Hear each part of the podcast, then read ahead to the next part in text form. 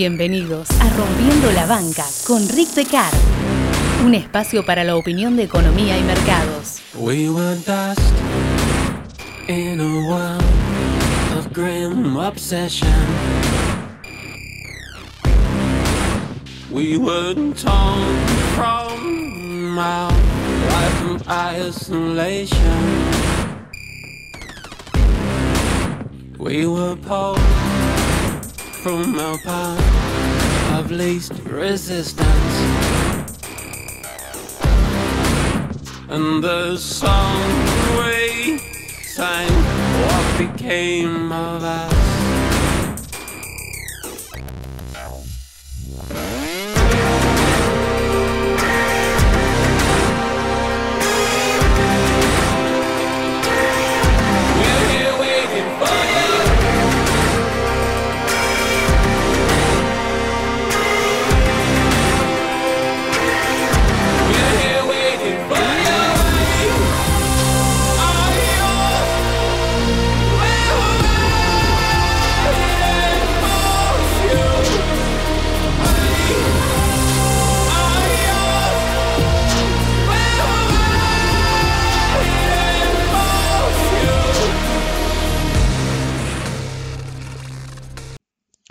Muchos al momento de hacer algo lo hacen de la manera más complicada posible. No por alguna razón consciente, sino más bien por un sesgo que muchos parecen tener que les hace creer que si algo es simple es menos válido. Algunas veces uso el ejemplo de en, el final de Blade 1, cuando Blade dice Some motherfuckers eh, always want to ice skate uphill, lo que significa que algunos hijos de puta, dice el tipo, em, siempre quieren eh, patinar sobre hielo eh, subiendo la colina, lo cual debe ser muy complicado, eh, pero está ok porque es acerca de que lo que Blade pu- apunta es que le gusta el desafío de complicársela de- en un contexto en el que es, es muy bueno en algo, dice, bueno, la voy a complicar más como desafío. Alguna vez también mencioné, no sé si fue título podcast o no, una historia de Fritz Leiber que se llama eh, Roll de Bones, creo que era un minero que, que tenía poderes telequinéticos, entonces era adicto al juego y de vez en cuando eh, sentía la necesidad de ir a jugar. Siempre terminaba perdiendo, pero el tipo realmente controlaba los dados. Em, y en, su historia, al final, cuando se da cuenta que la mujer y la suegra le habían hecho una trampa para humillarlo y, se libera de lo que pasó, eh, decide, creo que eso sí lo mencioné, irse eh, a la casa, pero por el camino más largo, alrededor del mundo, porque es decir, hay una, llamémosla geometría filosófica en la cual eh, el camino más recto hacia un objeto es la línea recta, pero dado que estamos en un planeta y no somos terraplanistas, podés ir en el camino más corto o en el camino más largo. Entonces también era válido, porque era una forma de evasión hacia un lugar que él no quería ir. Entonces, el tema es por qué alguien complica la situación. Si la complica solamente por un sesgo cognitivo en el cual siente que si las cosas son simples, alguna trampa hay, porque no siempre es así, o si lo hace por una razón validera. Yo he visto a través de los años, sí, a veces acepto el desafío, supongo que estoy en el Team Blade, em, pero siempre fui una persona extremadamente directa. Durante años, es decir, yo mismo pensaba por qué era tan diferente a otros, bueno, ahora ya lo sabemos. em, gracias a mi hija eh, terminé sabiendo por qué soy como soy. El hecho persiste, es decir, a pesar de eso, yo siempre traté de ser lo más directo posible, sobre todo en el mercado, ¿sí? en, economía, mercados, inversiones, en lo que normalmente es mi dedicación principal, intelectualmente hablando, eh, siempre traté de ser lo más directo posible, porque cuanto más directo seas, ¿sí? más probabilidades a tu favor tendrás. De hecho, tampoco esto es nuevo, porque la especulación es vieja como las colinas, decía Livermore. Livermore solía decir, siempre toma el camino de menor resistencia. ¿sí? Eh, y eso es una de las situaciones en las cuales eh, el inglés y el español, o, usar más de un idioma, demuestra que, eh, en términos de frases populares, el camino de menor resistencia en español no es una frase muy popular y sí lo es la ley del menor esfuerzo, pero no significan lo mismo. Si bien buscan enfocarse en la misma idea, no son la misma idea. Eh, mientras la ley del mínimo esfuerzo habla de esforzarse lo menos posible y hace referencia a la persona que quiere hacer las cosas de la forma más vaga posible, no mejor posible, sino el menor consumo energético por ser amable posible. Algún día hablaré de ese tema, creo que nunca hablé.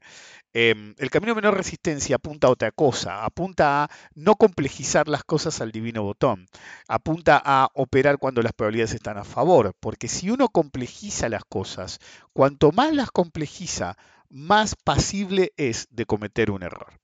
Bienvenidos al episodio número 389 de Rompiendo la Banca, soy Rick Decar. Eh, hace un par de semanas tenía una disyuntiva, podía hablar, hacer un, ¿cómo se llama? Eh, un ciclo, creo que lo mencioné, un ciclo sobre política económica en general, en particular Argentina, pero en general, eh, y en determinado momento me harté, pero bueno, lo pude haber hecho, pero después eh, venía poniendo muy en el congelador el tema de, de, money management y usar el ejemplo del Bitcoin. No era acerca del Bitcoin en el último episodio, algunos no lo entendieron, simplemente era un, ejemplo eh, crítico en, la lógica que seguía. Eh, en cualquier caso, tenía una introducción larga la última vez, esta vez no, no fue tan larga. voy, voy, en orden. En el episodio pasado lo que fue largo fue la introducción. Lo que es largo aparentemente es hola, soy Rick ok, en cualquier caso, viste, eh, si lo hacía, iba a ir por un ciclo, hace rato que no esos nuevos ciclos obvios, y era un ciclo de money management. Y si bien, em, administración de cartera, y si bien em, por situaciones del mercado hubiera sido ideal que lo que voy a hablar la semana que viene, en teoría, fuera hoy, eh, la realidad es que tiene más sentido sí, que sea la semana que viene. Entonces, por eso es el orden que tenemos.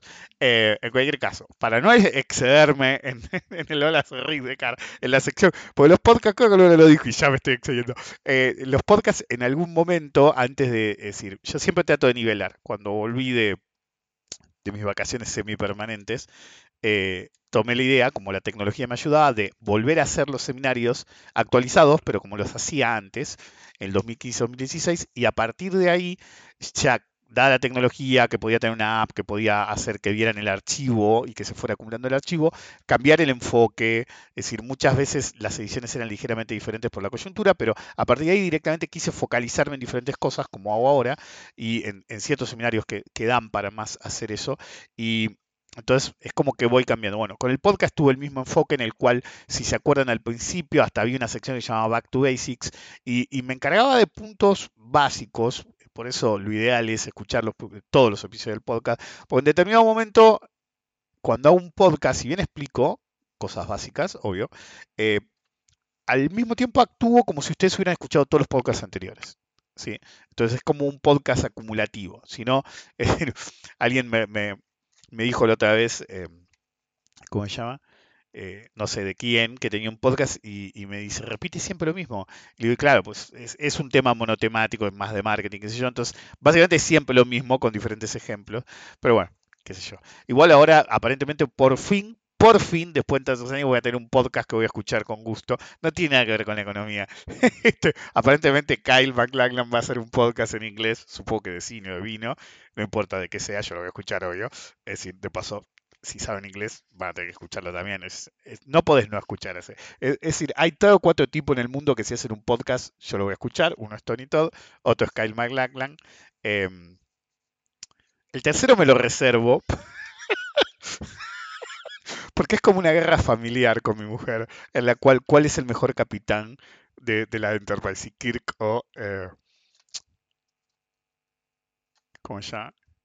Eh, Picard. Eh, entonces, no, no voy a ahondar en el tema. obviamente, si son vivos saben cuál es el mejor, para mí obviamente, ¿no? Eh, digamos que es una ongoing discussion. Entonces es la, la tercera persona a la que escucharía con, con, gusto un podcast de anécdota de, la serie o lo que fuera. Así que hablen de lo que quieran, yo los escucharía. Les tengo que decir, Tony Todd es un tipo que te, te, contesta, qué sé yo. Em, eh, le voy a decir que hago un podcast. Ahora lo voy a etiquetar. Algún día que me conteste algo, voy a decir, che, vos tenés que hacer un podcast, le voy a decir. Con anécdota o lo que quiera. Eh, yo lo escucho. Ok, eh, bueno, pero tenemos acá el McLaren ya, que en cualquier momento lo larga, así que bueno, no sé de qué carajo va a hablar, pero yo lo voy a escuchar. Así que, por fin, un podcast que me interesa a mí. Eh, en cualquier caso, em, como dije, esta vez, bueno, la próxima vez me, toca alargar el tema del cuerpo, porque yo, como dije antes, si me fue por la rama de nuevo, todavía estamos en el bienvenido, soy Rick Secar. Em, cuando avanzó el podcast, normalmente, ahora lo normal es tener una introducción, un hola, bienvenidos, qué sé yo, si retuiteen, qué sé yo, en una época dije, si no le dan bola, no comentan, no retuitean, qué sé yo, un día van a tener a Sturzenegger de nuevo en el poder, se ve que no me retuitearon suficiente y tenemos a Sturzenegger de nuevo en el poder, alguien se acordó la otra vez.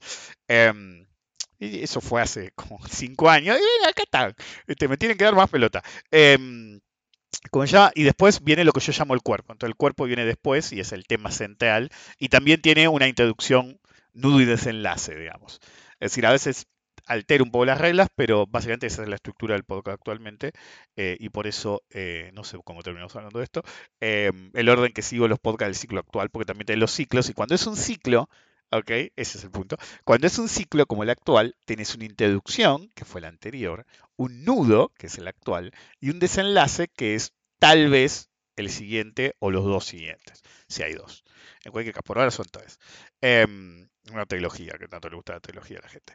Eh, en cualquier caso, eh, recuerden colaborar con la difusión del podcast, eh, hacer un buen comentario, una paloma mensajera. La otra vez tiré un desafío y todo cuatro lo hicieron. Uno lo hizo en México. Dije, hacen un mural o ponen una calcomanía rompiendo la calcomanía. No dije que ahora lo hiciera, yo dije, lo dije en joda en ese momento y lo hicieron. Eh, pues, o sea, Pony Express, lo que quieran. De no hacerlo, si pueden terminar con el político que más odien de nuevo en el poder o perpetuándose en el poder. eh, y después eh, ya está. Una vez que está ahí arriba, te lo tenés que bancar por el tiempo que lo tenga que bancar. Así que, ojo. Eh, en cualquier caso. Eh, el problema de la mentalidad complejizadora de situaciones es que normalmente caen que tener un enfoque complicado de lo que haces te hace más vivo de lo que sos. Literal. Eh, Te hace más inteligente, más vivo, más piola, como lo quieran decir ustedes. Eh, por ejemplo, me acuerdo que cuando todavía hacía videos en Instagram, en algún momento, me- decir, el video está ahí obviamente, eh, me entré a cagar de risa mal, pero mal, porque era, era acerca de un flaco que había dicho, bueno, hago esto y después hago acá y después en cripto, obvio, y hago lo demás allá. Eran como 40 pasos, no sé, 10 pasos, 20 pasos, no sé, dio tantas vueltas, pero tantas vueltas que había terminado metiendo la pata y se había mandado una cagada atómica. Decía, bueno, uno aprende. Bueno, lo que primero que deberías haber aprendido es que cualquier cosa que hagas, si tiene como 20 pasos, está mal. ¿Ok? Livermore lo decía, Livermore fue uno de los especuladores más exitosos de todos los tiempos, si no el más, por lo menos en su modo de operar, ¿ok?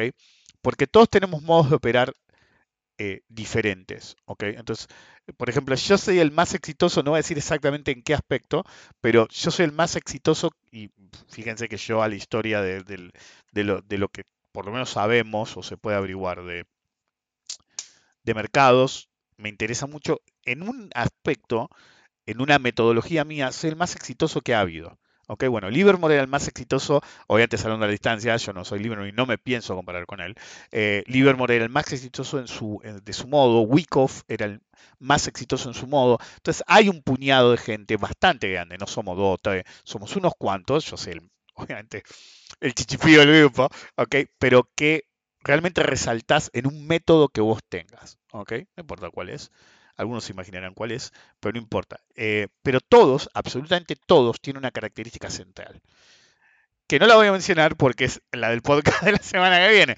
Eh, entonces, eh, complejizar es un problema. Porque todos los que han sido realmente exitosos en la operatoria a través de los años, los que se han vuelto mito, los que se han vuelto leyendas, o el tipo común de a pie que por ahí no se hizo millonario, pero hizo un, buen ingreso en la bolsa, todos nos caracterizamos por lo mismo tenemos una mente simplista, no simplista en el análisis, sino en el enfoque.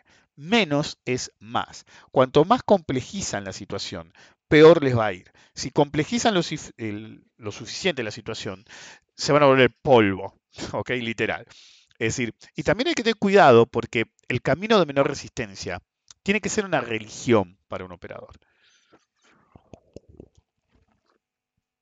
Pero el mismo modo que se dice el camino al infierno está pavimentado de buenas intenciones, el camino, y también en la Biblia dice que el camino del hombre eh, probo, digamos, es angosto, mientras que el hijo de puta tiene un- una autopista de 15 días, ¿ok?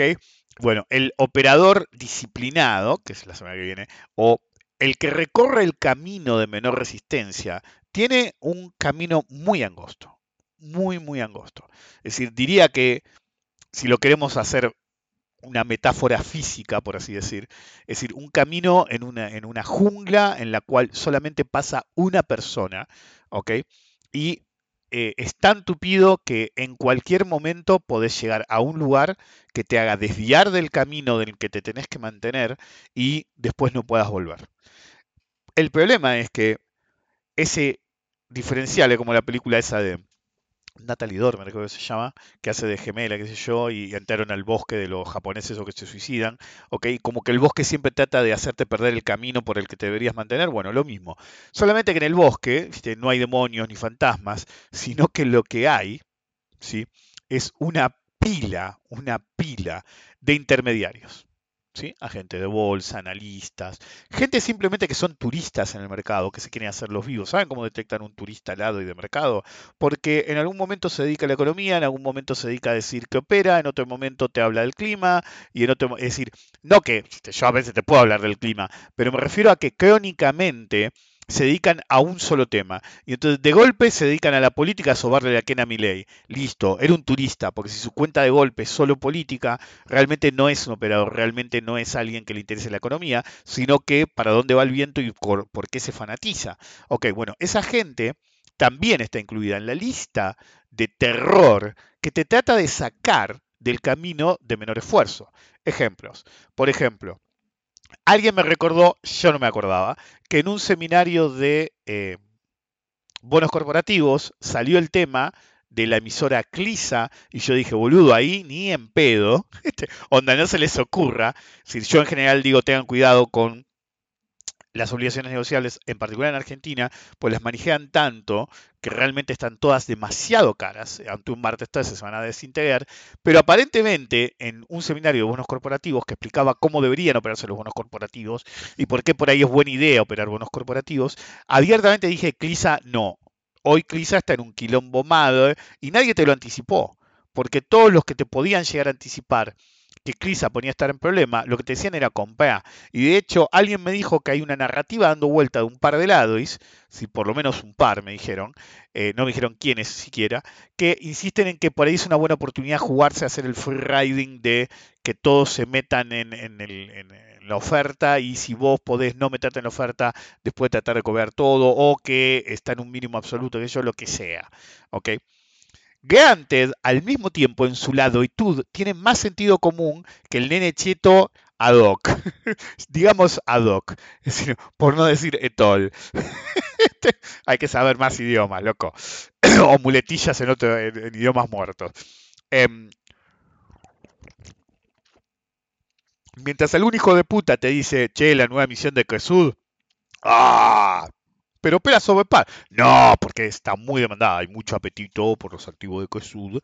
Entonces el corte, viste, manifiesta eso, demuestra la solidez que tiene Quesud y, cómo se van a comportar las ON en el futuro, la verdad, un negocio, cómo me gusta la ON de Quesud, eh, sí, a la noche sueño con Elstein y, con, que nos va a dar más ONs de esa calidad, productos increíbles en los cuales uno puede invertir como un profesional, como si nada, y demostrar una vez más que realmente el que sabe lo que hace compra ON cable.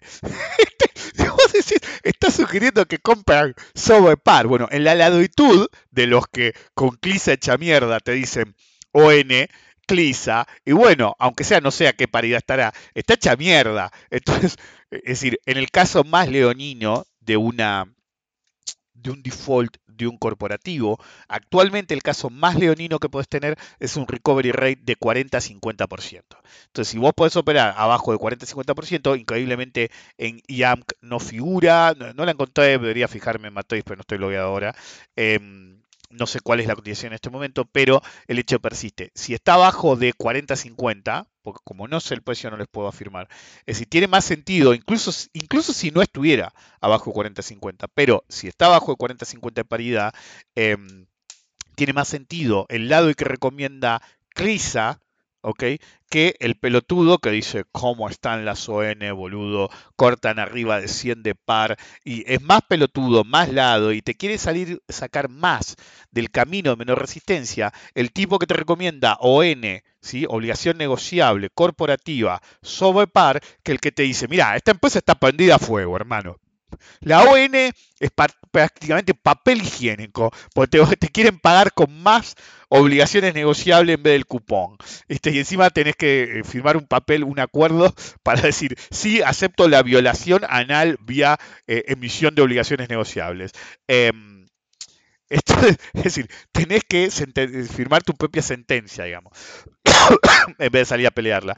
Em, pero bueno, tiene más sentido sujeto a que opere bajo eh, el rigor rate más probable, que actualmente es 40-50%, el peor caso posible. ¿Puede ser peor? Sí, puede ser peor. Pero lo normal en esta época para una obligación negociable de un emisor muy, muy complicado es un default y canje de 40-50 de... A veces me siento un monstruo cuando tiro los números y explico cuál es el camino, porque al mismo tiempo digo, me escuchará un pelotudo de Clisa y dirá, ¿saben qué? Vamos a una quita. anyway, em, el punto sigue siendo que tiene más sentido, ¿sí? es decir, el tipo que te recomienda la basofia de Clisa al borde del default, ¿sí? si te la recomienda hecha mierda, tiene más sentido que el que te recomienda una ON arriba del 100. El camino de menor resistencia es operar activos de deuda cuando las paridades son bajas bajas. Camino de menor resistencia era querer comprarse hasta las pelotas abajo de 30 y 20 de paridad cuando venían en caída libre los bonos argentinos del canje. Ahora, Recién ahora algunos pelotudos, cuando ya subió bastante, algunos pelotudos empezaron a decir, che, qué buena la deuda, tengo pocos sale 30, etc. ¿Y por qué no decías eso en 20? Porque en 20 te decían, vamos a hacer Venezuela. Bueno, el camino de menor resistencia era comprar en paridades ridículamente bajas. Salir del camino de menor resistencia es el tipo que te sugería comprar los bonos que terminaron canjeados ¿sí? como hay 24 y otros, eh, a 120 de paridad. Y encima que no hacían bien la cuenta, porque DICA, en términos de paridad, como había capitalizado intereses, tenía que valer más de par que otros y valía lo mismo. Así de monstruoso era el, el procedimiento de selección de lado. Entonces, estar en el camino de menor resistencia es usar las probabilidades a tu favor, es hacer lo lógico, seleccionar, hacer un análisis y seguirlo. ¿Cómo vas a pagar más de 100 de par? Como decía Milken, si era Milken, no me acuerdo bien el apellido, pero creo que era Milken, el, rey de los bonos basura, eh, es decir, lo que vale 100 se puede hacer mierda, lo que vale 20, 30, 40 y bueno, tiene menos caída en términos absolutos. Em, y eso es extremadamente importante. El riesgo es algo crítico. Es decir, pero también el reward. Es decir, si vos te compras algo a 100 de par que te va a pagar el 20 en 5 años, ¿ok? ¿Cuál es tu ganancia, boludo? Era un depósito, pero se puede hacer mierda y un depósito no, ¿ok? Ahora, si vos podés comprar en, como competencia un activo que te va a eh, entrar en amortización en 5 meses y está cotizando a 35 de par, boludo, vas a ganar muchísimo más. Es así nomás. Pero el camino de menor resistencia siempre en deuda, por ejemplo, es operar a paridades razonables con un riesgo-beneficio excelentemente a favor. De hecho, aún hoy el radio riesgo-beneficio, ¿sí? el peor caso del AL30, o todos los AL, o todos los GD, ¿sí? es ganar si a vos te defoltean, el caso más leonino es un 50 de quita, el más leonino posible, y seguís operándolos abajo de ese nivel. En cambio, las ON, el, es decir, el peor caso posible es que te eh, coticen, a 50 de par. Y en Argentina están todas a 100 de par. Entonces, tu mejor caso ¿sí? es ganar poco. Y tu peor caso es perder 50% del capital. ¿Ok? Es así nomás. Entonces, tienen que distinguir ese tipo de cosas, pero hay muchas, por ejemplo, todo lo que es cripto, todo lo que es cripto es el camino de peor resistencia, es decir, más resistencia no te puedes encontrar, es decir, tenés múltiples cotizaciones, no, porque hago arbitraje, no, no, no, porque uno me mandó un mensaje una vez, se ve que le fue bien haciendo esa pelotudez, y ganó, ok, y me dijo, por ahí lo puedes usar de ejemplo, pero lo que voy a usar de ejemplo no es cómo le fue en general, sino que cada tanto lo cagaban. ¿Viste? Eso se llama eh, montar Poncis. Es decir, no es un invento de ahora, se hace de hace años montar Poncis. Eh, entonces, los multilever eran todos Ponzi, que vos montabas todo lo que podía. ¿ok? Y entonces, bueno, ¿viste? cuando veo que ya no me dejan sacar guita, trato de sacar toda la guita posible hasta que me cagan. ¿Qué clase de sistema de trading es ese? ok, sacar toda la que pueda hasta que me caguen. Este, básicamente, rezando para que saques lo más posible y mucho más de la que pusiste. Es una locura total. Entonces, es el camino de máxima resistencia, no de menor resistencia. Complejiza, estresa, porque vas a tener un nivel de estrés enorme en la situación, vas a tener que estar siempre pendiente de que no te caguen. Entonces, eso genera una situación, ¿sí? Que te puede dar un bobazo. Yo me acuerdo que durante años le decíamos a la gente, eh, yo le decía a la gente, mira, si vos te presionás mucho, va a terminar. Hay gente que le da un bobazo. Me acuerdo que el chino se reía de eso. Y, un día viene, viste, no lo vimos un par de días. Eh, no, no, me dijeron que tuvo, tuvo un pain, una. No me acuerdo si le dijeron infarto o.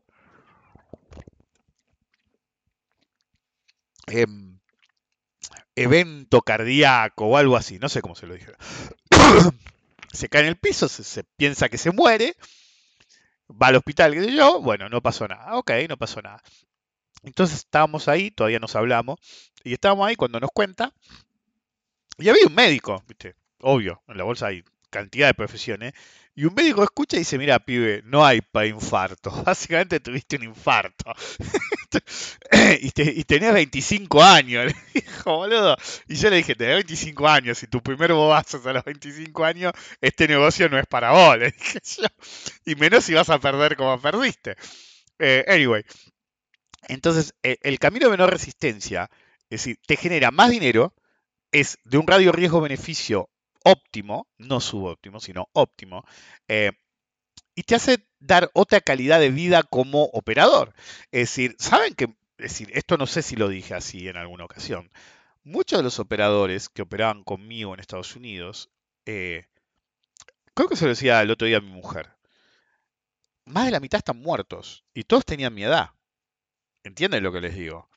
Es decir, gente que operaba duro, que le iba bien, que le iba mal. Ok, Hubo desde que cabecearon una bala en, la crisis del 2001, un par, perdimos un par ahí. Em, hubo algunos que cabecearon una bala, hubo algunos que no aguantaron la presión y empezaron a la merca. Eh, es decir, de los que yo me acuerdo, de mi primer grupo eh, de conocidos eh, en, Estados Unidos, sobrevivimos tres. ¿Ok? Eso es un. del grupo de ese momento era un 70% de de difuntos, boludo. Y lo estoy diciendo, en esa época tenía 30 años, es decir, eh, estoy contando desde mis 20 y picos hasta mis 30. Eh, ¿Ok? Sub 30, perdimos el 70% del grupo de un modo u otro, ¿sí? Porque realmente complejizaban las situaciones y se comían unos niveles de estrés enormes. Es decir, ¿de qué hablé la semana pasada? Si vos tenés un drawdown psicótico, si vos podés creer que no te afecta, quédate tranquilo que te afecta. Cada vez que te comes un dip de menos 50, te lo podés tomar con toda la filosofía que quieras, pero te estás quitando años de vida. Sí, me acuerdo que una vez alguien, es decir, cuando estaban de moda los tutorials, alguien había hecho un tutorial y se había puesto viral una respuesta. Viste, un tipo, no sé, decide vaciar plomo para hacer, no sé, una escultura, no sé qué, no me acuerdo qué carajo hizo, pero hizo con plomo, ¿ok? O, quiso, quiso hacer lingotes de plomo y después pintar, lo que yo, para una artesanía, no sé qué verga quiso hacer, o era también plomo y otro mineral, qué sé yo. Y uno de los comentarios decía, felicitaciones, acabas de perder 10 años de tu vida haciendo eso. Le dijo así, literal, un tipo.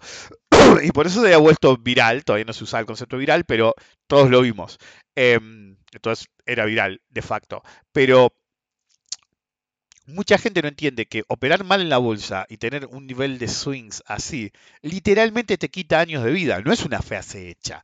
El nivel de estrés te va a cocinar. Es así nomás. ¿ok? Y algunos no lo quieren ver o no lo quieren entender, pero es una realidad. Si vos no vas por el camino de menor resistencia, te quitas años de vida y la probabilidad de éxito baja dramáticamente.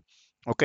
En una época, yo me juntaba con un viejo operador de, de opciones y yo decía, pero así no se operan las opciones. Eh, vos con tu teoría, qué sé yo, bla, bla, bla, y me bardeaba.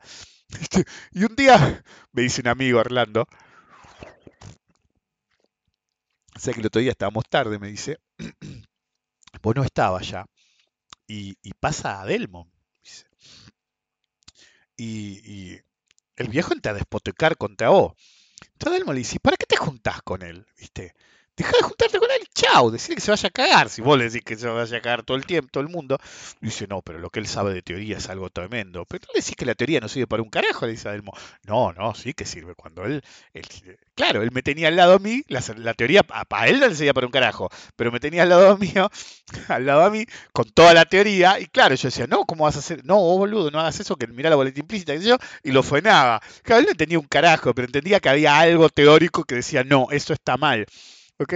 Entonces le digo, no, no puede ser, me estás jodiendo. Y dice, no, no, boludo, preguntale algo cuando pase, ¿viste? Que yo paso un mes, yo ya me había olvidado. Y, y Orlando dice, Adelmo, Adelmo, vení. ¿Viste? Había, siempre pasaba rápido porque no le quería, eh, cuando no quería hablar con nadie, pero él lo llama y viene. Y me dice, decile a Pablo. No, le dice, dale, decile, ¿es verdad? Y dice, es verdad. y yo ya me había olvidado, le digo, no, pero tenías que ver que era verdad. Ok, bueno, el, el, hecho persiste. Es un estilo de operatoria de opciones en la cual operás mucho. Ese es el primer problema. El otro día puse en Instagram, sí, puse una, una serie de cosas cuando que mi mujer me dice, ¿dónde sacas esas cosas? Y digo, bueno, cuando era muy chico yo hice tanta arqueología, eh, me iba a la biblioteca de, de Nueva York, sé yo, pedía cosas, conocía viejos que habían leído las cosas, cosas que nadie se acordaba que estaban, excepto esos viejos. Entonces sé dónde buscar. O directamente lo tengo. Entonces estuve poniendo, y lo hago, en Instagram cada tanto pongo cosas extremadamente viejas, de más de 100 años, de libros, revistas, qué sé yo, que solamente yo sé dónde están. Es decir, o hay que forzarse a encontrarlo. Claro, como yo sé dónde están, tardo 5 minutos en encontrarlo, o menos. En cualquier caso, eh, de hecho ya las tengo, entonces solamente tengo que buscar en mis archivos. Eh, entonces mi mujer me dice, ve eso y yo lo publico. Y el primer problema era que lo hice historia y decía, eh, ¿realmente ganan los operadores? Es una pregunta que se hace desde que existe el mercado. Es decir, todos los que están de afuera o ven que pierden cuando operan, dice, pero alguien gana, porque teóricamente alguien tiene que ganar. Y muchos dicen, bueno, para que alguien gane, alguien tiene que perder. Y eso es una verdad de perogrullo y al mismo tiempo una falsedad de perogrullo.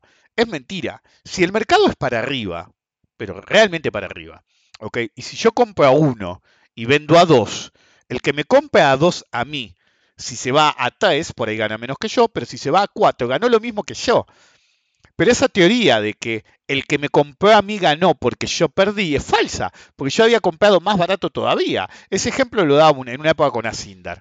¿Viste? Yo había comprado Asindar, no me acuerdo si había sido 44 centavos el mínimo, qué sé yo, eh, y eh, Galicia a 15 centavos, creo que fue la operación mínima, pero mi, mi WAP había sido, mi precio ponderado de compra había sido, no sé, 25, 30 centavos. Yo conocía al tipo que no sé si lo conté, creo que lo conté. Es decir, un conocido mío, un polaco, como se siente polaco, le decían el polaco, eh, que durante años iba con un fajo de billete de 100 en el bolsillo. Solamente para decir, porque yo cuando compré Galicia en 11 centavos, en, 20, en 48 horas vendí en, no sé, 30 y pico centavos, o que le había hecho más del 100, ¿sí? en lo peor del mercado, y agarré y decís, como la liquidación en esa época era 72 horas, ni puse la guita, fui y retiré el fajo, así. Y en realidad había ganado más, pero él agarraba y cada vez que lo contaba era como René Lavanti diciendo, y esta, el turco dijo esta la carta, y el tipo tiraba un fajo de billete de 100 así, ¿viste? ¿viste? En serie, cuando se le gastaban un poco los cambiaba. Ok, traía otro fajo, porque tenía que estar prístino. Y saqué el fajo así, tiraba el fajo, como diciendo el turco, dijo hasta la carta. y nosotros nos reíamos porque siempre buscaba a alguien al que no supiera la historia para decírsela, ¿ok? Eh, porque algunos eh, no importa qué tanto ganan en la bolsa, realmente es la validación. Y ahí te das cuenta, el que necesita tanto, que lo mencionas la semana pasada también, el tema de validación, muchas veces pasa porque realmente son perdedores natos. Entonces cuando ganan, la validación, hermano. Entonces, em, cuando uno eh, opera opciones, volviendo al punto, si tiene un enfoque de por ejemplo, el que dice, no sé para dónde es, que no es eh, único, he conocido muchos a de los años, eh, que dicen, y no sé para dónde puede ir, todo tengo que operar todo el tiempo. Si sube, baja, si sube, compro, si baja, vendo. y todo el tiempo. Y después, este, eh, es decir, sin saberlo, están operando teoría los grandes números con dinero. ¿ok? en el límite voy a ganar porque cuando sube compra, entonces sigue subiendo y ni bien afloja, eh, vendo, vendo, vendo, vendo, todo lo que me queda siempre tiene que ser a buen precio, porque siempre voy en la dirección de la tendencia. un serrullo un poco bruto en algún, en algún tiempo puede hacer que incluso el tipo que gana siempre termina perdiendo. ¿Por qué? Porque genera tantas comisiones que realmente las comisiones se pueden volver dramáticamente... Em, pesadas. Sobre todo porque con esos enfoques normalmente uno termina operando muchas opciones, muchos precios de ejercicio diferentes en opciones. Entonces eso significa que tenés que desarmar tantas bases y tenés posiciones tan grandes que no solamente es muy costoso de armar, sino que es extremadamente costoso de desarmar. Para evitar mucho costo de desarme y para saber que realmente estás eh, desarmando bien, normalmente como eh, las opciones tienden a su a su valor intrínseco contra el vencimiento, en los últimos 10 días, básicamente buscas todo lo que es in the money que em, esté lleno. ¿sí? Porque es muy probable que esté lleno, es decir, que la diferencia de base prácticamente esté cubierta porque está al borde del vencimiento, cuando es in the money, hasta ponerle una base adentro, en vez de the money una menos, y para arriba todo se evapora, pero lo que está más cerca eh, del, del dinero se evapora menos porque tiene algo de probabilidad. Entonces, lo que se hace normalmente es hacer técnicamente bear spreads para, para, no correr riesgo en desarmar una posición que está ganadora, hacer bear spreads lleno con lo que está muy adentro. Y lo que está muy arriba, ¿sí? mientras no necesitas las tapas, agarrás y em, los descubiertos los liquidás recomprando en valores extremadamente bajos. Entonces, básicamente, operaban como yo, pero mal. ¿Por qué? ¿Qué hago siempre yo? El día que conocí a mi mujer, creo que lo conté alguna vez, el día que conocí a mi mujer, mi mujer me dice, pero exactamente a qué te dedicas? Porque, claro, el que no, sabe bolsa tiene una noción de qué es la bolsa, pero al mismo tiempo no sabe exactamente qué haces. Es decir, alguno puede llegar a decirte que comprar, y no, yo no compro. Entonces, ¿qué haces? Vendo aire, le decía. Era algo que decía siempre en esa época. Era una época que yo operaba muchas opciones. y en vez de sobreoperar y qué sé yo, hacía exactamente lo opuesto. Agarraba y trataba todo el vencimiento como una estrategia. ¿Ok? es la única forma de decirlo. En opciones avanzadas explico bien cómo hago. En vez de tomar múltiples operaciones por separado, para mí todo el vencimiento era un todo. ¿Ok? En la cual yo armaba estrategias que fueran convenientes. Entonces, qué sé yo, te armaba un buen bull spread ahora y te armaba un buen bear spread en otro momento, ¿sí? regardless of the time, sin importar la tendencia. ¿sí? Por ahora no pongamos la tendencia. Fíjense que también sigo el hilo del episodio pasado. ¿Cuál era uno de los argumentos del episodio pasado? Suponete que baja Dios hoy y me dice, no puedes usar análisis técnico. Es decir, cualquier persona que use cualquier tipo de análisis técnico, fundamental, cuantitativo, se va al infierno. ¿Ok? Entonces, automáticamente, todo el tipo te dice, te vengo a avisar a vos, después le aviso, les voy a avisar, ahora te toco a vos y voy a seguir avisándole a todo, uno por uno. No quiero que haya confusiones. Bueno, decís que yo no puedo hacer análisis. Entonces, ¿qué haces? Vas a operar ciertas cosas. ¿Ok? Unas opciones. ¿Y qué haces? Haces un buen bear spread, haces un buen bull spread y no te importa para dónde va. ¿Ok? En, principio. Digamos que Dios nos dijo que no analicemos. Entonces, analizás hasta donde te dejan. Donde te dejan es saber si el bull spread es bueno o malo, si no, no existiría el, instrumento. Eso no puedes decir, ah, no eso, porque si no, no existirían los bull spread o bear spread. Si existen, se pueden analizar. Eso nos deja. Entonces haces un buen bull spread, un buen radio, etcétera, qué sé yo. Pero el punto era que analizando la volatilidad implícita, yo vendía mucho aire. Entonces, mientras muchos se concentraban en comprar la tapa para vender, para financiar las opciones, ¿sí? porque literalmente el método mal hecho mío, ¿sí? que, derivó en parte de cómo operaba yo, era que los tipos veían cómo operaba yo y llevaban una mala interpretación de los hechos. Entonces pensaban que había que comprar la tapa para vender más que yo, para financiar las opciones que yo tenía abajo. ¿sí? Entonces, alguien veía mi posición y decía, este chichipío pero qué sé yo, 3.000 contratos. Con la genuina, con la que está en la cuenta, mi margen, con la pila de bonos que ellos no sabían que tenían, que usaban margen. Por eso, si vos tenés una pila de bonos y te lo toman como garantía, vos agarrás y haces todas estrategias de crédito. ¿Por qué? Tienes toda la guita de los bonos y te los toman sin ningún costo como garantía. Entonces vos haces estrategias que te generen dinero. Después ve cómo te las queda. Entonces, ¿qué hacía yo? Yo vendía en masa ¿ok? Pero en masa, prima, para quedarme toda la que pudiera, y compraba marginalmente algunas opciones de abajo como forma de, si se me movía el mercado adversamente, me ayudaba a controlar la posición, porque esas opciones de abajo iban a subir de prima y me iban a permitir ajustar la posición. Entonces vendía mucho más arriba de lo que compraba. Pero mientras todos pensaban que yo estaba haciendo simplemente un radio o que simplemente es decir, excepto en mis seminarios, nunca, creo que en el podcast nunca apliqué esto. La gente veía mis posiciones y creían, como los otros que operan, ¿sí? así, por lo menos después de que aparecí yo, que yo vendía para financiar las opciones que compraba. ¿Ok? Y no hacía eso. Yo compraba, ¿sí?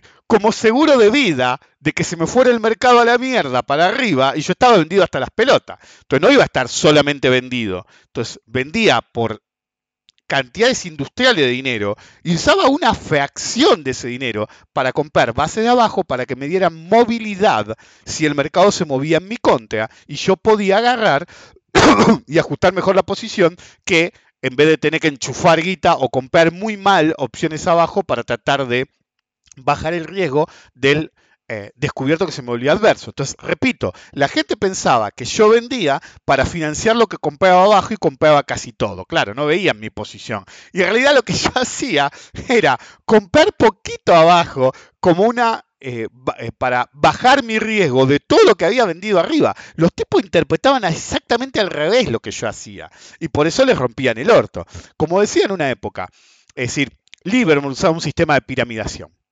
El sistema de piramidación por equity es viejo como el tiempo. Era de antes de Livermore y hay gente que lo usa hoy. ¿Eso qué significa? Si vos tenés una tasa relativamente baja y compraste, te compraste hasta las pelotas y cuando sube un poco más tenés dos caminos. Uno es tomar caución, si son acciones, y tomar un préstamo sobre tu posición o mismo margen se te libera cuando son sistemas de margen. Eh, entonces, como tenés equity disponible porque se te capitalizó la posición versus la plata que vos pusiste, compras más. Cuanto más sube, más podés comprar. Si es un sistema de deuda como en Argentina, si vos compraste por un millón y se fue y, a dos millones la posición, vos podés tomar más caución porque te da el margen.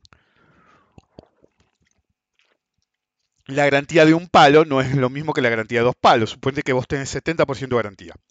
Si vos compras en el momento uno por un palo, te van a dejar caucionarte por 700 mil pesos. Entonces, si vos compras por un palo y compras más por 700 mil pesos caucionados, si la tasa no es ideal como lo es ahora, vas a tener una posición de 1.7 millones. Si vos duplicás, para hacer la cuenta rápido, esa posición a 3.4 millones, tu 70% ya no es 700 mil, de hecho, de estar al palo en caución, al límite del margen posible, ahora tenés un 700 mil prestados y tu equity vale 3.4 millones. ¿Ok? Suponete que el tipo, para simplificar, dice, ok, no voy a usar más al límite. A partir de ahora usa el 50. Ok, perfecto. Entonces vos tenés 3.4 millones, tenés 700 lucas de deuda, ¿ok? Y estás dispuesto a endeudarte hasta la mitad de esa posición. La mitad de esa posición valuada es 1.7 millones de pesos, entonces, o dólares, la moneda que ustedes quieran. Entonces, ¿qué haces? Comprás un palo más, un millón más, ¿ok? Entonces, ahora tu posición deja de ser 3.4 millones, sino que es 4.4 millones, ¿ok? Y vos tenés una deuda de 1.2 millones. Si vos volvés a duplicar eso, tu posición vale 8.8 millones y tu nivel de deuda es 1.2. Si seguís manteniendo 50%, ¿ok? te podés endeudar hasta 4 millones. Ese es un sistema de piramidación.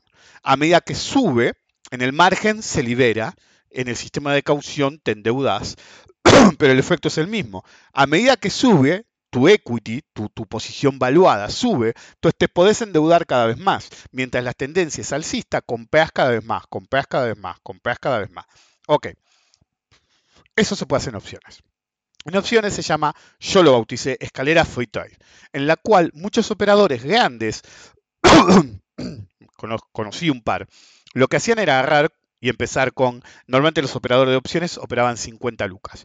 Y alguien que pudiera hacer eso en una acción como en la época de la tenarización del mercado, necesitaba 50 millones de pesos para hacer una diferencia enorme. Entonces los tipos que hacían no eran ni el operador de 100 mil pesos ni el operador de 50 millones de pesos. Era un operador de 5 millones de pesos, que era un buen número.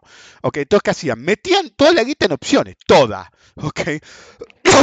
Entonces pagaban 5 palos de opciones, un poco in the money, un poco at the money y mucho fuera del dinero. Porque el dato era Tenaris, Tenaris, Tenaris, Tenaris, la compra de la compra de. Te decían que la compraban Gazprom dos veces por vencimiento. Los dos días más 10, más 10, más 10.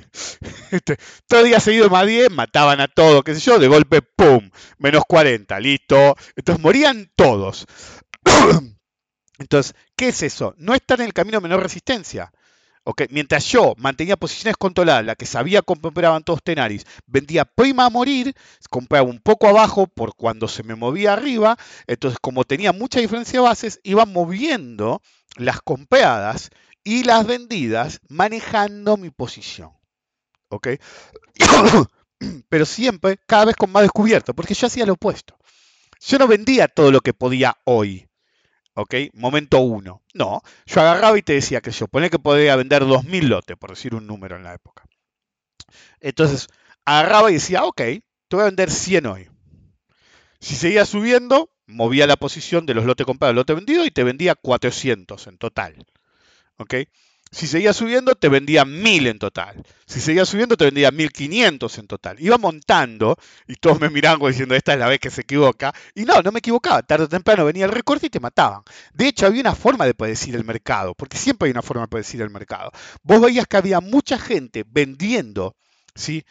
Eh, al costo, básicamente, ¿sí? casi sin valor tiempo, bases muy in the cuando el, el Tenari subía. Entonces, la gente, no cualquiera puede vender bases muy in the money, casi sin prima, en un activo que está súper lanzado y que es muy caro para el mercado que está. ¿ok? Es como agarrar y operar hoy eh, las grandes de Estados Unidos que cotizan a, a cientos demasiado caras y agarrar y vender in the money con el mercado imparable, in the money, in. Vos decís, ¿qué hacen esos tipos? Porque alguien de guita tiene que ser simple. Los tipos te daban, te daban, te daban, te daban lote y cuando dejaban de vender lote, te vendían un poco de acciones, hacían que achicara el mercado y como las opciones in the money son básicamente casi como tener el papel en términos de reacción, se les hacían mierda, recompraban y hacían un lanzamiento cubierto de la zamputa recuperaban la posición a descuento, porque primero hacían la catarata y no era ilegal, y se los hacían una y otra vez. Entonces, mientras ellos hacían eso y yo los veía hacerlo, yo podía agarrar y hacer la mía porque era la misma dirección. Todos los demás se querían hacer ricos con el sistema de piramidación. Iban por el camino de máxima resistencia. Aplicar un método de más de 100 años que ante la menor baja te matan. ¿Por qué? Porque tenés un nivel de exposición demasiado grande en apalancamiento o en deuda, pero sigue siendo apalancamiento, ya sea por usarte opciones o deuda. ¿Ok? Entonces los tipos que hacían, subía, cerraban todas las posiciones y compraban cada vez bases más fuera del dinero por todo el dinero disponible, el que habían puesto originalmente, más todo el que habían ganado. Claro, es decir, en una suba de un mes y medio, que dura un vencimiento, dura de dos meses y medio más o menos a un mes y medio, depende de cuándo. Normalmente siempre está abierto uno el futuro, entonces es más, pero no opera tanta gente. Bueno, en esa época todos operaban opciones. Entonces, claro, los tipos operaban, operaban, operaban y de golpe venía la baja y los mataban. Si hubieran, encima siempre hacían lo mismo y siempre los mataban igual. La vez que los mataron definitivamente fue la Supreme, porque eso se descontroló y cayó a, plomo y no hubo forma de, de remontar si hacías una estrategia como esa. ¿Qué significa? Máxima exposición al riesgo por buena ganancia, pero no tan buena como la exposición al riesgo que corriste. Si vos montás un movimiento para ganar, no sé, 20 veces la guita, pero lo hiciste con el 1% de la guita necesaria, cualquier afloje te va a matar. Cuanto más riesgo de exposición corres, más fácil que te maten. Volviendo para atrás.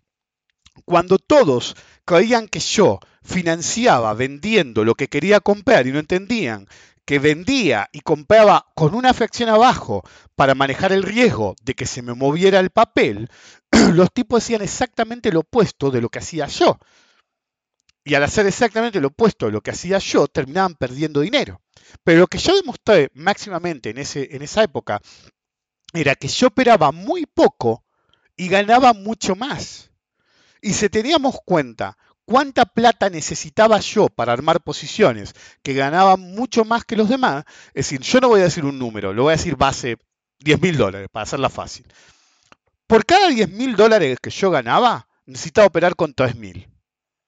Mientras que en, el otro grupo de operadores de opciones, para ganar 10 mil dólares usaban medio millón. Entonces, operás mal, tu, tu, retorno en el equity es pésimo y tu nivel de riesgo es sideral. Cada vez que había un martes 13 los mataban. Los mataban. Entonces yo me acuerdo que en esa época, ese es un problema porque voy a decir un número, pero eh, alguien decía, todos los vencimientos gano 20 mil dólares y cada tanto salto la banca. Lo que él no te decía es que cada tanto también le hacían perder medio millón de dólares. Entonces, entonces, básicamente, si cada tanto, si tú cada tanto es cada tres años, cada tres años te hacen devolver la guita que operaste durante tres años.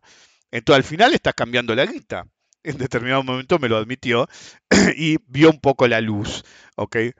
Pero el punto es, si vos sobreoperás, estás en el camino de máxima resistencia, porque a operar mal le sumás ¿ok?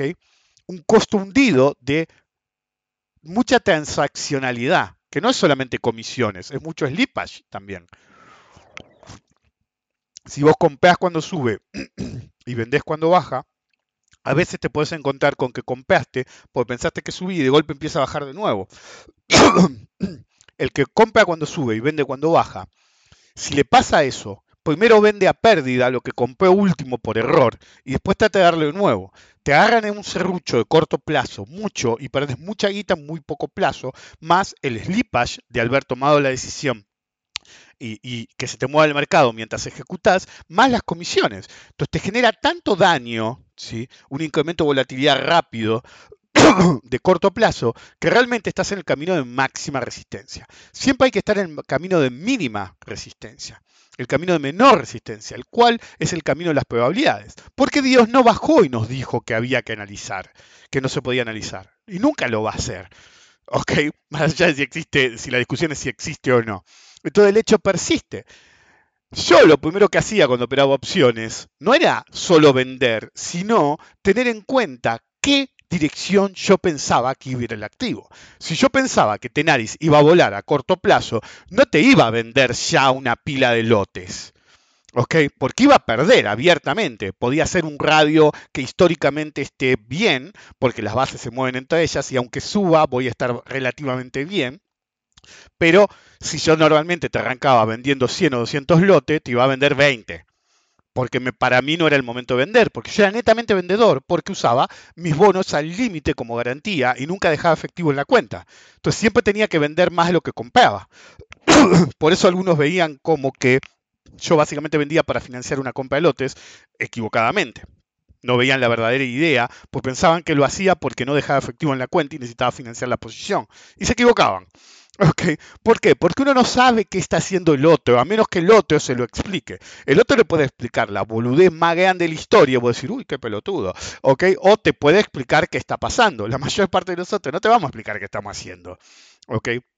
Incluso si yo te explico cómo lo hago, no te voy a decir qué hago todo el tiempo. A veces lo he hecho como desafío, como diría Blade, o porque decidí tener clientes, entonces te voy a decir qué estoy haciendo. Si ya sea en un podcast X, en una reunión del, grupo o en el acto, voy a decir, che, mira, yo estoy haciendo esto. Y pero yo quiero hacer esto. Bueno, vos haces lo que quieras, pero yo estoy haciendo esto, te voy a decir. Entonces, el verdadero punto es que si ustedes complejizan su modo de decisión, porque por ejemplo, yo lo primero que hacía era decir, ok, es para arriba o para abajo. Y uno puede tirar una moneda al aire literalmente para decidir si es para arriba o para abajo. ¿ok? Porque lo primero es decidir para dónde pensás que puede ir, incluso si es azar puro.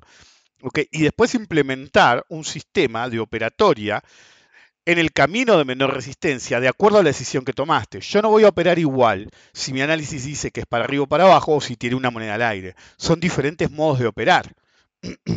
¿Ok? Por ejemplo, en una moneda al aire es operar un evento, básicamente. Un evento que vos no puedas predecir. Va a haber un súbito incremento de volatilidad, entonces operas con un sistema de brackets. ¿Ok? Significa que operas one cancels the other, ¿sí? con sistemas automáticos de posición, pues no tenés tiempo de decidir. Entonces pones el trade y pones el bracket y ves. Si tu análisis de volatilidad o un análisis histórico de cómo reacciona ante tal evento, pero ya no es acerca de para dónde va, porque si bien podés predecir, para dónde va, vas a predecir después del evento. Si alguna vez lo expliqué en términos de que yo analizo esas situaciones en primer impacto, segundo impacto y tercer impacto. De nuevo, eso es después del evento. Antes del evento solamente puedo operar si quiero operar. Yo siempre digo, no se operan eventos, pero hay un modo de operarlos, que es un método de Beackett, es uno de mis sistemas también, en el cual yo analizo el rango normal que puede tener, es puro análisis cuantitativo y todo en cuantitativo. Analizás históricamente cómo se va a comportar en situaciones similares tal evento, cuál es la amplitud máxima y el incremento de volatilidad. Eh, normal y de pico, como dije el otro día, tenés tu drawdown promedio y tu peor drawdown, bueno, con esto tenés tu evolución promedio ante tal evento, ante eventos en general y los peores casos y mejores casos. Entonces, con toda esa información, elaborás un método en el cual, si querés operar el evento por X razón, operás de un modo específico, sobre todo en futuros, en el cual se usa un sistema de brackets. Creo que alguna vez lo expliqué en trading cuantitativo o en algo de parte del sistema de trading cuantitativo, de todos los que hice que, están en ese, en ese orden. Entonces sigue siendo un camino de menor resistencia. Yo evalúo antes. Uno puede decir, y bueno, pero si estás evaluando, estás incrementando. Y sí, pero la evaluación es como el scouting en la guerra. Es decir, no vas y te metes en cualquier lado, porque te puedes meter en un pantano y se te pueden hundir los tanques. Ha pasado. Entonces, ¿qué haces? Mandas un scout para que analice el terreno y que vuelva. Si no vuelve, ya es mala noticia. si vuelve, vuelve con información. Bueno, como operadores de mercado, nuestro scouting es el análisis que hagamos nosotros sea análisis técnico, fundamental bien hecho, o análisis cuantitativo, nos da una visión de lo que nosotros podemos esperar. En base a eso, ¿sí? observación, planeamiento, ejecución. ¿ok? Por más subítems que tengas. Entonces, el camino menor resistencia es primero identificar cuál es la situación que puede haber en el futuro. Lo segundo es elaborar un plan que también sea de menor resistencia.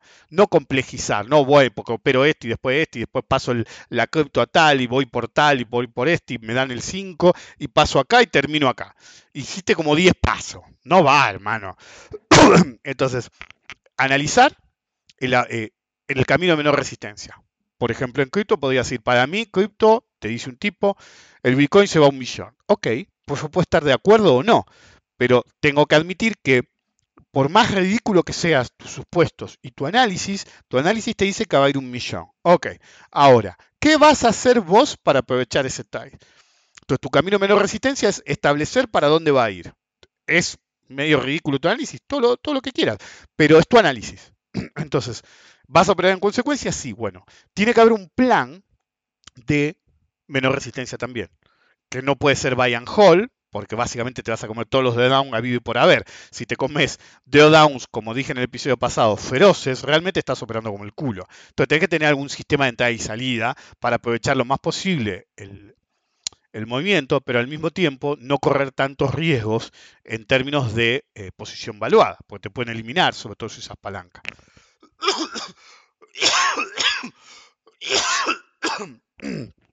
Por ejemplo, un operador de criptobasura puede no usar palanca si realmente quiere tener la posición todo el tiempo en ciertas circunstancias y usar el apalancamiento extra que te da la posición que vos ya tenés en situaciones específicas. Y no siempre, no es palanca cero, palanca mil, no. Depende de la situación que vos esperes o que veas un movimiento o que quieras ir con la famosa teoría de la inercia o que seas contratendencial. Cero palanca, tu posición que no querés mover. Porque algunos me dicen, una vez me dijo uno, pero yo no quiero eso entrar y salir. Ya sé que te entiendo, que termino con más Bitcoin, me dijo uno, porque vos realizás la ganancia y salís o te quedás solamente con los GAT y va y vení, va y vení, cada vez tenés más. Tenés razón, pero yo no quiero. Ok.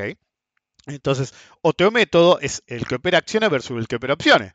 Otro método es cambiar la cantidad de palanca que vos uses. Cuando tenés un mercado bajista, si vos no te querés despender de tu criptobasura, no usas palanca y te quedás la criptobasura que tenés metida en el culo y aguantás. en determinado momento empieza a recuperarse de nuevo. ¿Qué haces? Compras con la palanca. Pero eso no significa que compras con la palanca al palo, no, compras con un poco de palanca. Y usas un método de piramidación como expliqué antes. ¿Sigue funcionando? Sí. Perfecto. Tu, nivel de apalancamiento implícito baja porque tu equity, subió. ¿Ok? Entonces, ¿qué haces? Compras un poco más, y así, compras un poco más, y así, compras un poco más. El problema es cómo salir. Un conocido mío tuvo una idea, no es el único que ha tenido ideas similares, pero tenía un método. Es decir, él caminó menos resistencia. Él decía, si yo tengo mucha caución en una circunstancia X, un bajo muy fuerte de mercado me elimina. Entonces el tipo decía, si el mercado deja de subir de golpe y me baja 10, me vendo una décima parte de la posición. No solo de la palanca, la posición total. Entonces, si él tenía 1000 y 1000 de palanca, tiene 2000. Entonces, si bajaba a 10, vendía 200. Bajo otro 10, vendo otros 200. Bajo otro 10, vendo otros 200. La, la baja con nivel de palanca es considerable, es considerable, pero él decía, no me eliminan. si yo no quería cerrar ante la situación adversa, aunque sea, disminuyo el tamaño de la exposición. Hay gente más agresiva que en situaciones así, sobre todo si piramidó bien, en cuanto no sube a un ritmo, el que piramida es porque un activo está subiendo a un ritmo determinado. Cuando empieza a bajar el ritmo determinado, puedes eliminar totalmente la caución.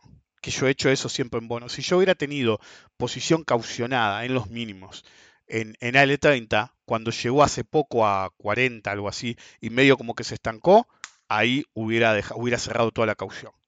suponiendo que en Argentina la caución no estuviera en el nivel que está, por eso no tengo caución, pero si hubiera sido una tasa más adecuada, yo te hubiera comprado en el mínimo o cerca de los mínimos o en el último agache, pero cuando llegó a 40 y se quedó y vieron que empezó a boludear, bueno, ahí te cierro toda la caución o todo el margen y me quedo con lo genuino nada más.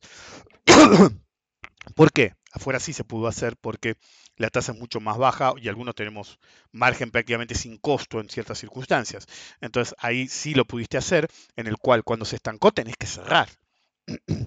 Por más ganador que estés, porque así te aseguras de capturar, como dijimos en el episodio anterior, el maximum excursion, lo máximo que llegó a ir. Entonces, en cuanto ves que baja el ritmo de suba, no tengas más caución. La caución es para en términos de Elliot, si lo quieren, los impulsos. Cuando ves que el movimiento es muy fuerte y el activo está muy barato, tranquilamente puedes generar exposición. Eso es para la gente que normalmente tiene una exposición total y no quiere cerrar en los agaches. Ok, en los agaches no cierres. De hecho, yo en bonos no te cierro los bonos cada vez que veo un agache. Pero cada vez que veo que hace piso de nuevo, te compro más porque tengo excedente en pesos. Si la tasa fuera otra, cada vez que veo que va a remontar de nuevo, te tomaría caución a esta tasa ni en pedo, pero una tasa razonable, te tomaría caución. Cuando veo que el ritmo de suba ya no es impulsivo, cierro toda la caución. Mientras el usurpador de, tumbas te bajaba cuando veía que bajaba el activo y montaba todo lo que podía, yo directamente no resigno ganancia real en términos de deuda, porque cuando vos estás apalancado, lo que baje se potencia porque tenés más guita de la que vos realmente tenés. Entonces, si vos estás sobredimensionado en términos de tu capital, una baja del 10 puede ser una baja del 50 si estás muy endeudado. Entonces, cuando yo veo que se estanca la suba, ya no quiero la caución. La caución es para movimiento o el margen es para movimientos extremadamente impulsivos, no para microtrades, no para trading scalping, si todos los que hacen eso o sugieren hacer eso, te están cagando. Si lo haces, es un boludo. Y si lo sugerís, es un garca. Entonces te dicen, no, porque viste, yo uso la palanca y qué sé yo cuando veo que va a subir, pero no estás operando el impulso, estás operando una señal. Y si, tu sistema de trading, si hay alguno, porque normalmente los garca que hacen eso es el sistema de trading, es decir, es para arriba, es para abajo, sin mirar otra cosa, em, vas a morir. eso le pasó, ya sabemos a quién. Entonces, la palanca se usa para movimientos impulsivos, no para trading, si no te van a matar. Ir por el camino de menor resistencia para un operador tiene que ser una religión. Es el camino de máxima probabilidad, el camino de usar las probabilidades a favor, el camino de usar un buen radio riesgo-beneficio, el camino de usar endeudamiento o margen o palanca, si lo quieren llamar en general, solamente en movimientos extremadamente impulsivos. Incluso si te perdés la primera etapa, cuando a vos te parece que va a ser muy marcado el movimiento o que hay mucha inercia en el mercado, ahí podés usar palanca, pero si no, cero palanca. El camino de menor resistencia, en definitiva, es la religión que nos permite sobrevivir a largo plazo, porque la supervivencia a largo plazo es el verdadero objetivo de cualquier buen operador que sepa de lo que hable. Todo lo demás es basura. Todo lo demás es nadar en dulce de leche, el camino de máxima resistencia que solamente siguen los idiotas. Nos vemos la próxima.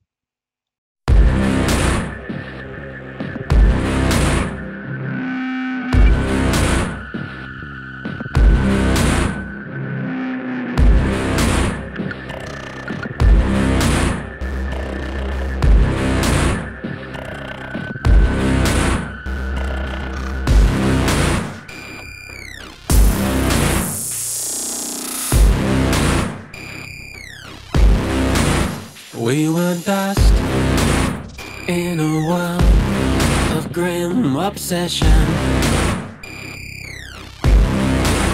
We were torn from our life of isolation. We were pulled from our path of least resistance. And the song we sang, what became of us?